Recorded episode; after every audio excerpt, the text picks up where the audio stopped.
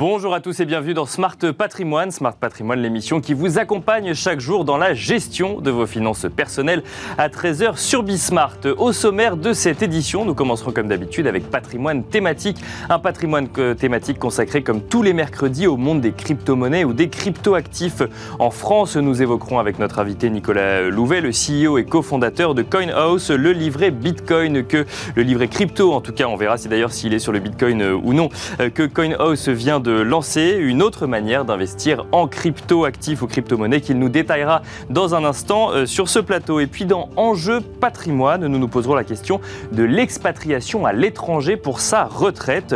L'idée était en vogue il y a quelques années avec des destinations comme le Portugal, l'Espagne ou encore la Grèce qui étaient généralement privilégiées. Qu'en est-il aujourd'hui et qu'est-ce que cela implique dans son quotidien?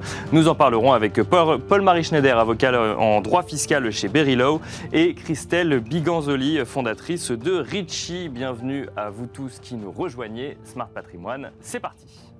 Patrimoine thématique en partenariat avec l'Anacofi.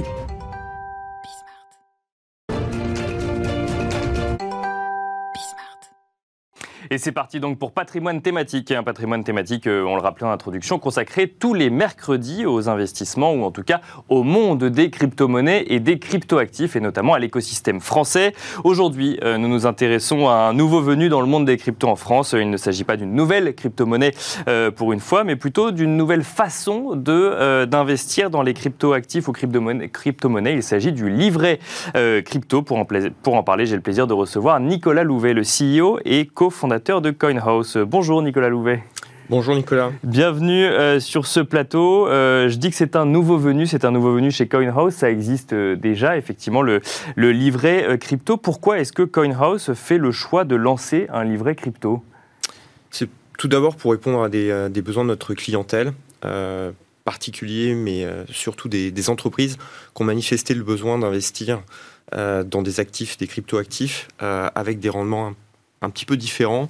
Pas nécessairement d'investir directement dans du Bitcoin, de l'Ethereum ou d'autres cryptos, euh, mais d'obtenir en fait des, euh, des, rendements qui peuvent être un petit peu plus faibles que la détention directe euh, d'un crypto actif, mais avec une, une, sécurité, une garantie différente. Et c'est pour ça qu'on a lancé ce livret crypto dans un stablecoin, qui donc une, crypto stable à une monnaie fiduciaire. En l'occurrence là, c'est au dollar, et, et, donc on a lancé ce, ce produit. Alors, quelles sont les caractéristiques du livret euh, crypto chez CoinHouse Vous disiez qu'il y avait un, rendement, c'est un rendement garanti? Il est à, quel, euh, à quel niveau? Alors, on vient de le, de le revoir en fait à, la hausse pour. Euh, on, avait dit en fait qu'on allait augmenter le rendement en fonction des conditions de marché, les conditions sont très favorables. Donc on a monté ce taux à 6,5% par an sur le, le, livret USDT, donc ce stablecoin donc 6,5% par an. Donc ça veut dire qu'en tant que euh, particulier ou en tout cas entreprise, on va investir son argent euh, sur ce livret, son argent crypto. C'est-à-dire qu'il faut détenir des cryptos pour ensuite investir en, livret crypto ou on peut arriver avec sa trésorerie d'entreprise ou avec euh, l'argent qu'on a sur son compte épargne? Les deux sont possibles. Donc, soit vous avez, vous possédez déjà, par exemple, des bitcoins, des Ethereum, du Solana ou un cryptoactif en, en, particulier, ou même de l'USDT. Dans ce cas-là, euh, après avoir fait la visualisation de votre compte, bien évidemment, euh, on peut euh, vous faire entrer dans le, dans le produit directement. si vous possédez du Bitcoin, on va vous faire la conversion gratuitement du Bitcoin en USDT et comme ça, vous allez pouvoir rentrer dans le produit. Ou bien vous venez en euros. D'accord. Et donc là, on vous fera la conversion. Idem, elle sera gratuite, euro USDT, de façon à ce que vous puissiez rentrer dans le produit. si vous êtes en dollars aussi, les choses sont, sont également facilitées. Et alors, il y, y, a un niveau minimum hein, pour le coup d'investissement pour pouvoir rentrer sur le livret euh, crypto euh, de CoinHouse. Et euh, on, est, on est aux alentours de quoi De 50 000 dollars, c'est ça? Oui, c'est 50 000, donc aux alentours de 43 000, de 43 000 euros. C'est un premier seuil. Il sera revu bien sûr à la, à la baisse, mais ça correspond aussi aux, demandes de, de, nos, de nos clients, en particulier les entreprises, et puis un, certain type de, clients aussi, qui sont les clients de CoinHouse, qui sont une clientèle qui met des montants beaucoup plus importants et, c'est une, base de départ qui, qui, nous semblait tout à fait satisfaisante. Alors, on reviendra peut-être sur le fait que des entreprises cherchent du coup à, investir une partie de leur trésorerie en, crypto-monnaie. Juste avant, c'est un changement un peu de démarche sur, sur l'investissement en crypto-actifs ou en crypto-monnaie, le, livret, parce que le livret propose un rendement, là où on a plutôt l'habitude de voir des investisseurs qui vont spéculer finalement sur la hausse d'un actif, que ce soit le Bitcoin, parce que c'est le plus connu, mais il y en a d'autres. Euh, ça, pose deux questions. La première, euh, est-ce qu'il y a une vraie demande du coup pour euh, un actif qui va proposer un rendement, un, rendement du coup garanti, mais du annualisé Et la deuxième question, c'est comment est-ce qu'on fait dans des marchés aussi volatiles pour proposer un, rendement pareil? Donc première question, est-ce qu'il y a une vraie demande aujourd'hui pour ne pas spéculer, mais au contraire avoir un revenu lissé presque en crypto-monnaie? Alors oui, tout, à fait. En fait, c'est vrai que le marché le plus connu, c'est la détention euh, euh, d'une crypto comme le Bitcoin, par exemple. Mais en réalité, depuis euh, déjà de plusieurs années, il existe la possibilité de, prêter à des emprunteurs qui vont donc vous offrir un rendement, soit des cryptos directement, donc vous pouvez prêter du Bitcoin, ou vous pouvez prêter des stablecoins, et, et, principalement d'ailleurs des stablecoins, dans ce qu'on appelle la finance décentralisée. Donc il existe un certain nombre d'acteurs qui sont euh, des protocoles euh, qui sont des, protocoles dits de finance décentralisée, donc bien sûr. ou euh, des acteurs qui vont directement organiser en fait cette situation de prêt, donc des acteurs centralisés qui vont faire l'intermédiaire entre ces emprunteurs et ces prêteurs et qui favorisent justement la création de ce marché. Et la raison en fait profonde de ce marché, c'est qu'il y a dans ce marché crypto qui reste encore assez naissant, un besoin de la part des investisseurs au sens large de pouvoir emprunter des cryptos pour pouvoir investir sur les marchés. Et ils le font soit dans des stablecoins, soit dans des cryptos directement comme le Bitcoin, l'Ethereum, et ils offrent pour ça un rendement. Ces rendements sont en effet assez élevés, euh, tout comme la dans la finance traditionnelle, on avait des rendements assez élevés il y a quelques années.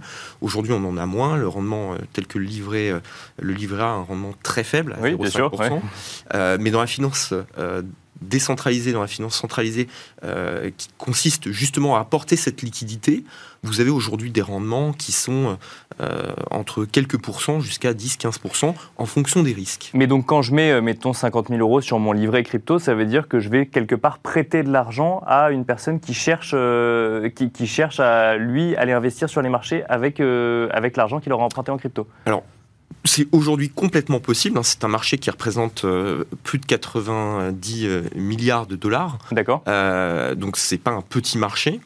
Euh, vous pouvez le faire directement, mais c'est très compliqué. D'accord. il faut choisir le bon protocole ou choisir le bon acteur. Certains acteurs vous demandent des montants minimum de dépôt qui sont très supérieurs à 50 000 dollars, mais on est plutôt sur du 1 million ou 2 millions. Donc c'est pour ça justement que nous, acteurs comme CoinHouse qui sommes régulés, on fait cet intermédiaire. Donc en fait, le placement, vous le faites à auprès de CoinHouse, qui lui, en fait, se chargera de, euh, de réaliser euh, et de structurer cet investissement. D'où la notion de protection, euh, puisque le taux est garanti dans ce cas-là, c'est nous qui prenons le risque, Bien sûr. pas vous. Mmh. Et justement, le risque peut être assez conséquent quand on voit la volatilité sur les, euh, sur les, euh, sur les marchés euh, crypto. Comment est-ce que on s'assure, parce que j'imagine que vous avez étudié le produit avant de le lancer, comment est-ce qu'on s'assure la capacité de, de, de, délivrer un rendement de 6,5% alors que bah, le Bitcoin peut monter comme baisser, tout comme Solana, tout comme l'Ethereum ou autre? Alors en fait, c'est justement parce que ce livret n'est pas un livret euh, qui est libellé en Bitcoin, il est libellé dans ce stablecoin, qui est un, un crypto-actif stable par rapport à une monnaie fiduciaire, et en l'occurrence, c'est le dollar. Donc il suit forcément le cours du dollar. Exactement. Donc il a, euh, alors il est coté. Hein, vous pouvez, euh, d'ailleurs nous-mêmes on l'achète sur des places de marché, donc il a une cotation qui suit peu ou prou exactement la parité un USDT égale un dollar ou un USDC égale un dollar. Donc on n'est pas du tout en fait dans le risque que vous avez euh, d'une fluctuation euh, qui est celle euh, du Bitcoin. Après, le risque il est plus porté par l'acteur auprès duquel on va ou la solution puisque les solutions décentralisées sont, il n'y a pas nécessairement un, acteur qui du coup gère, gère directement le risque, qui garantit. c'est plutôt à ce niveau-là que, que, se porte le risque, d'où l'importance de tester, de faire le choix des bonnes plateformes. Mais c'est intéressant parce qu'on se rend compte que finalement derrière ce mot crypto-monnaie ou crypto-actif, en fait, il y a de plus en plus de réalités qui ressemblent à des investissements classiques, mais pour le coup dans un environnement crypto-monnaie. Et ça veut dire que CoinHouse prend le rôle d'une société de gestion où on va déposer des actifs et ensuite vous allez gérer ces actifs. Alors là, on a parlé du fait de pouvoir prêter. C'est la seule manière qu'on a de pouvoir, faire, de pouvoir euh, générer un rendement ou comment est-ce que vous gérez ensuite ces actifs? Alors, il y a un contrat en fait, hein, qui est un contrat de pré-emprunt qui, nous permet de, gérer les actifs. Est-ce qu'on est une société de gestion? Alors, on n'est pas une société de gestion au sens, euh, il n'y a pas d'agrément, euh, Bien sûr, que c'est pas sur des produits euh, financiers. Nous, on est un prestataire de services sur actifs numériques régulé, avec un enregistrement auprès de l'AMF et un contrôle de la CPR. Donc hyper réglo sur, cette, sur cette, partie depuis très longtemps. En fait, la réalité, c'est qu'on est en train d'évoluer. Euh, puisque le potentiel des cryptos, c'est pas juste de détenir un actif volatile, et ça s'arrête pas du tout au Bitcoin. Euh, on a aujourd'hui, dans la finance décentralisée, la possibilité de prêter, d'emprunter également. Donc vous êtes, euh, les cryptos et certaines cryptos permettent de payer également. Hein. vous pouvez payer avec du Bitcoin si vous voulez, mais surtout vous pouvez payer avec un stablecoin. Donc quelque part, faire un paiement en stablecoin dollar, c'est faire un paiement mmh dans une monnaie fiduciaire. Ça vous peut vous permettre, par exemple, d'envoyer très rapidement euh, des dollars entre euh, l'Europe et les États-Unis ou un autre pays, euh, sans passer par le système traditionnel. Donc, en fait, ce, ce, dont on est en train de parler, c'est le métier de la banque. Mais adapté au monde des cryptos. adapté au monde des cryptos. C'est pour ça qu'on évolue vers ce métier qui est crypto-bancaire.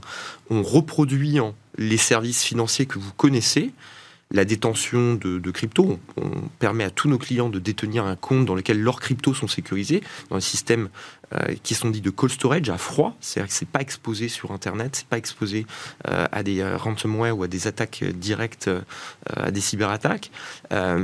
Et, tout ça, en fait, c'est des services, le dépôt, le placement de, de fonds, la possibilité d'acheter des actifs volatiles comme des actions, mais en l'occurrence des cryptos, c'est des services qu'offre votre partenaire bancaire. Et alors, pour conclure, j'avais dit qu'on reviendrait sur l'intérêt d'une entreprise de placer, pour une entreprise de placer sa trésorerie euh, en, Bitcoin. Du coup, pourquoi euh, certaines entreprises cherchent à placer leur, leur trésorerie sur des crypto-monnaies plutôt que sur des, investissements traditionnels? C'est quoi? C'est un souci de diversification avant tout? Bah, 6,5%. Euh, Effectivement. Alors, c'est un 6,5% annuel hein, qu'on garantit pendant 3 mois.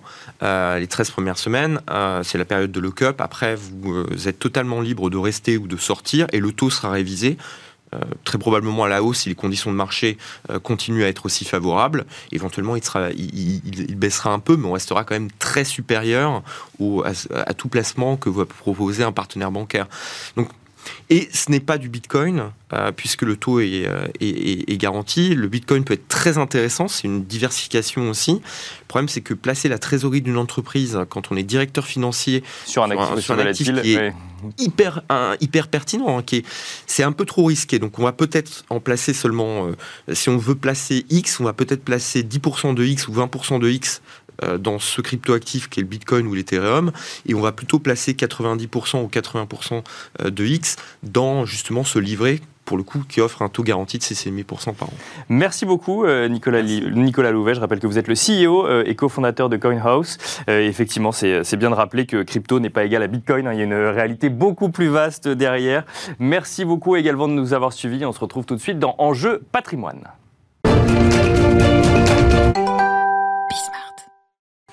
Et c'est parti à présent pour Enjeu patrimoine, un enjeu patrimoine où nous allons nous poser la question euh, ensemble que de nombreuses, euh, que de nombreuses personnes se posent quand elles arrivent en âge euh, d'anticiper leur retraite. Faut-il s'expatrier dans un autre pays afin de couler des jours heureux au soleil et éventuellement améliorer son niveau de vie? Une tendance qui est en vogue depuis plusieurs années. Mais je vous propose de faire ensemble le point aujourd'hui sur la situation, un point que nous allons également faire avec Paul-Marie Schneider, euh, avocat en droit fiscal chez Berilo. Bonjour Paul-Marie Schneider. Bonjour. Bienvenue sur ce plateau et nous un point que nous allons également faire avec Christelle Biganzoli, fondatrice de Richie. Bonjour Christelle Biganzoli. Bonjour Nicolas. Bienvenue sur ce plateau. Un petit mot rapide sur Richie, c'est un cabinet en gestion de patrimoine qui euh, a qui va fêter ses un an bientôt, dans, dans quelques mois, et euh, qui, s'est marqué sur la page d'accueil de votre site internet, accompagne en France, mais aussi à l'étranger. Donc euh, vous êtes la personne tout indiquée pour euh, nous parler de cette expatriation lorsque on, enfin, lorsqu'on arrive à la retraite.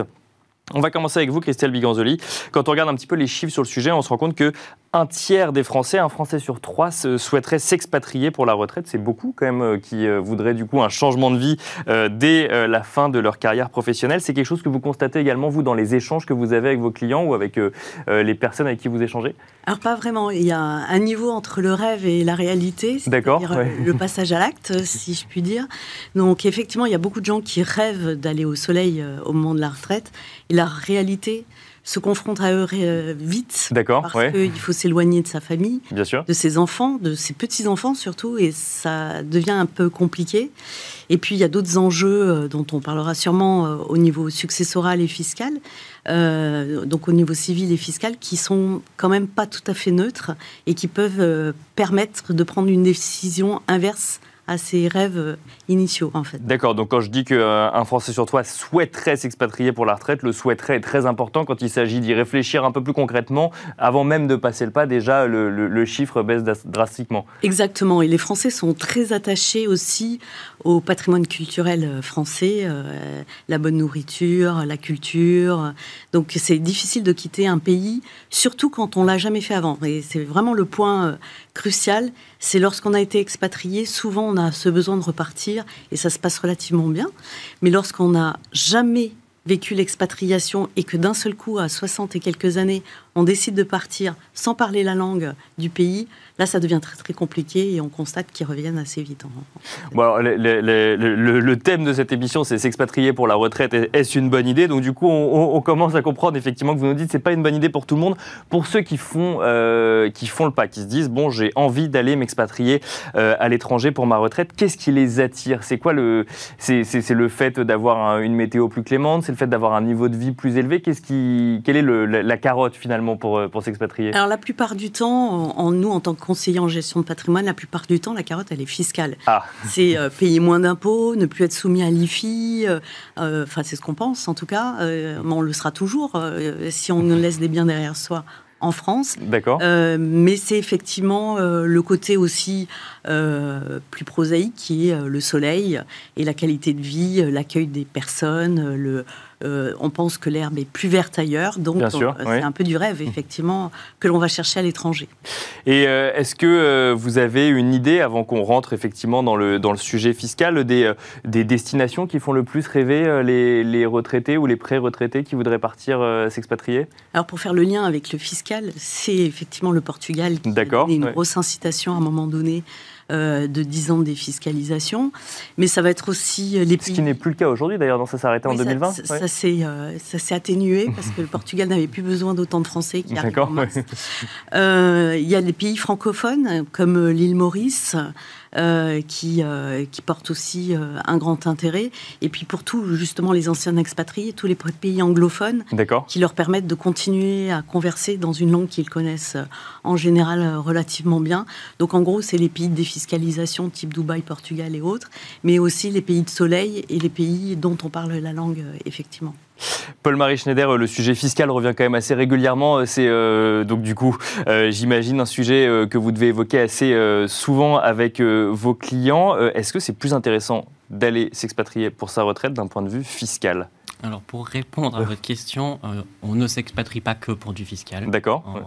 Ce n'est pas tenable sur le long terme. L'expérience qu'on a, c'est que ce sont des gens qui finalement reviennent après.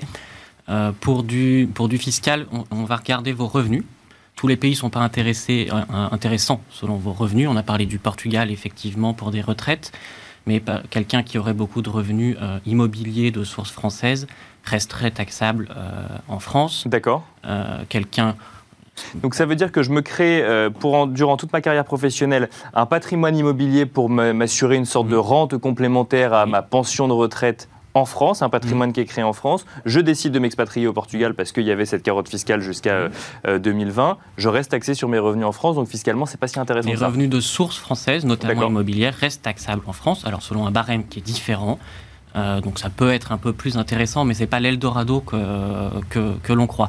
Surtout, euh, il faut bien insister là-dessus. Les, gens qui partiraient pour des raisons simplement fiscales, il faut qu'ils soient qualifiés dans le pays où ils arrivent de résidents euh, fiscaux euh, du pays. Là, on a beaucoup de conventions fiscales qui sont applicables et on a des critères à remplir qui sont des critères de, de foyer d'habitation permanent, qui sont des critères de centre des intérêts vitaux et des critères de lieu de séjour habituel. Alors, je vais m'arrêter un petit peu là-dessus parce qu'une croyance répandue est qu'il suffit d'être 183 jours dans tel pays euh, ou en tout cas de plus être 183 C'est ce que j'allais vous dire. Plus de 6 mois, on, on se souvient d'un fameux chalet en Suisse où effectivement il fallait y être euh, plus de 6 mois, 6 mois et un jour, mais donc c'est pas forcément le cas partout. C'est un critère qui n'existe pas, D'accord. Euh, notamment dans les conventions fiscales que nous, que nous avons.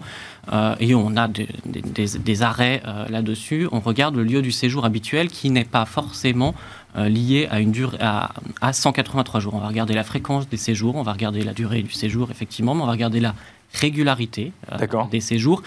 Et c'est surtout quand on prend les critères de qualification, euh, c'est un critère qui arrive assez tard, c'est-à-dire que c'est le troisième critère, quand on arrive sur, ce, sur le critère du nombre de jours, quand on commence à compter et à regarder un peu son agenda pour euh, essayer de se rassurer, cela veut dire que vous n'avez pas réussi à convaincre euh, l'administration sur les deux premiers critères. foyer d'habitation et d'un centre des intérêts vitaux. Donc on Alors on peut peut-être définir les deux premiers avant d'aller sur le troisième. Enfin, euh, si maintenant qu'on a compris que le troisième ne suffisait pas. Le premier, c'est surtout que ce sont des critères qui sont successifs. Donc c'est-à-dire qu'on passe aux critères d'après seulement si les premiers critères ne sont pas remplis. D'accord. Donc le premier, c'est un critère de foyer d'habitation permanent.